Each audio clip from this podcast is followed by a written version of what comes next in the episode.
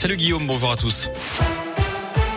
À la la date fatidique est arrivée pour tous ceux qui n'ont pas leur passe sanitaire. À compter d'aujourd'hui, les tests de dépistage ne sont plus pris en charge par l'assurance maladie pour les personnes qui ne sont pas vaccinées. Il faudra donc débourser 25 euros pour réaliser un test antigénique dans une pharmacie, 44 euros pour un test PCR. La mesure a été annoncée depuis plusieurs mois et Nicolas Verdier, pharmacien dans la région, est convaincu que le message est passé.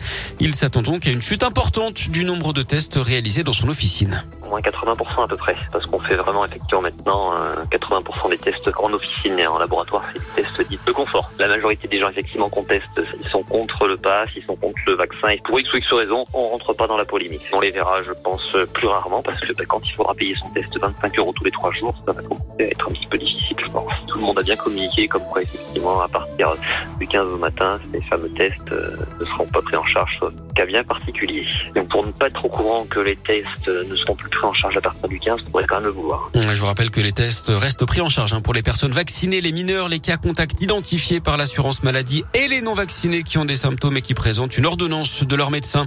L'actu, c'est aussi l'hommage à Samuel Paty aujourd'hui dans tous les établissements scolaires en France. Minutes de silence en fin d'après-midi dans les écoles, les collèges et les lycées, notamment à Lyon. Ce prof d'histoire géo avait été tué en pleine rue et en plein jour à la sortie de son collège de région parisienne pour avoir montré en classe des caricatures de Mahomet dans un cours sur la liberté d'expression. Sa famille sera reçue demain par Emmanuel Macron et par Jean Castex. Il y aura une cérémonie d'hommage également demain matin au ministère de l'Éducation où une plaque sera dévoilée. Macabre découverte dans la Loire, le corps d'un Lyonnais de 29 ans a été retrouvé à Saint-Cyr de Valorges, c'est près de Rouen. La victime qui habitait dans le quartier de la Croix-Rousse était portée disparue depuis plusieurs jours. Un homme de 48 ans a été mis en examen hier puis écroué. Il est soupçonné du meurtre de cet homme qui aurait été son fournisseur de drogue. Il s'est d'ailleurs présenté de lui-même aux autorités. Il lui reprochait l'augmentation de ses prix. Il l'aurait abattu d'un coup de fusil de, de chasse vendredi. Roselyne Bachelot attendue dans la métropole de Lyon aujourd'hui. Visite sur le thème du cinéma et de la culture numérique. La ministre se rendra à la Cinéfabrique en fin matinée dans le 9e arrondissement. Elle ira ensuite au studio de jeux vidéo Old Skull Games à Villeurbanne et terminera sa journée au pôle Pixel. L'enquête progresse après la découverte d'une retraitée décapitée chez elle à Agde dans l'Hérault. Un suspect a été arrêté et placé en garde à vue hier. Un homme de 51 ans qui visiblement connaissait la victime. 1000 euros avaient été débités avec la carte bancaire de la vieille dame après le meurtre.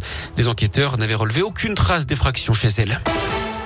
Le sport, le basket et la fin de l'état de grâce pour l'Asvel. Première défaite de la saison, toute compétition confondue. Les Villeurbanais battus en Euroleague par le Maccabi Tel Aviv 93 à 85 hier. En foot, en revanche, pas de souci hein, pour les filles de l'OL en Ligue des Champions. Elles ont battu le Benfica Lisbonne 5 à 0. Et puis le retour de la Ligue 1 ce week-end, c'est la dixième journée. En ouverture ce soir, le PSG sans ses Sud-Américains affrontent Angers. Et puis demain, Lyon accueillera Monaco. Coup d'envoi de la rencontre à 21h.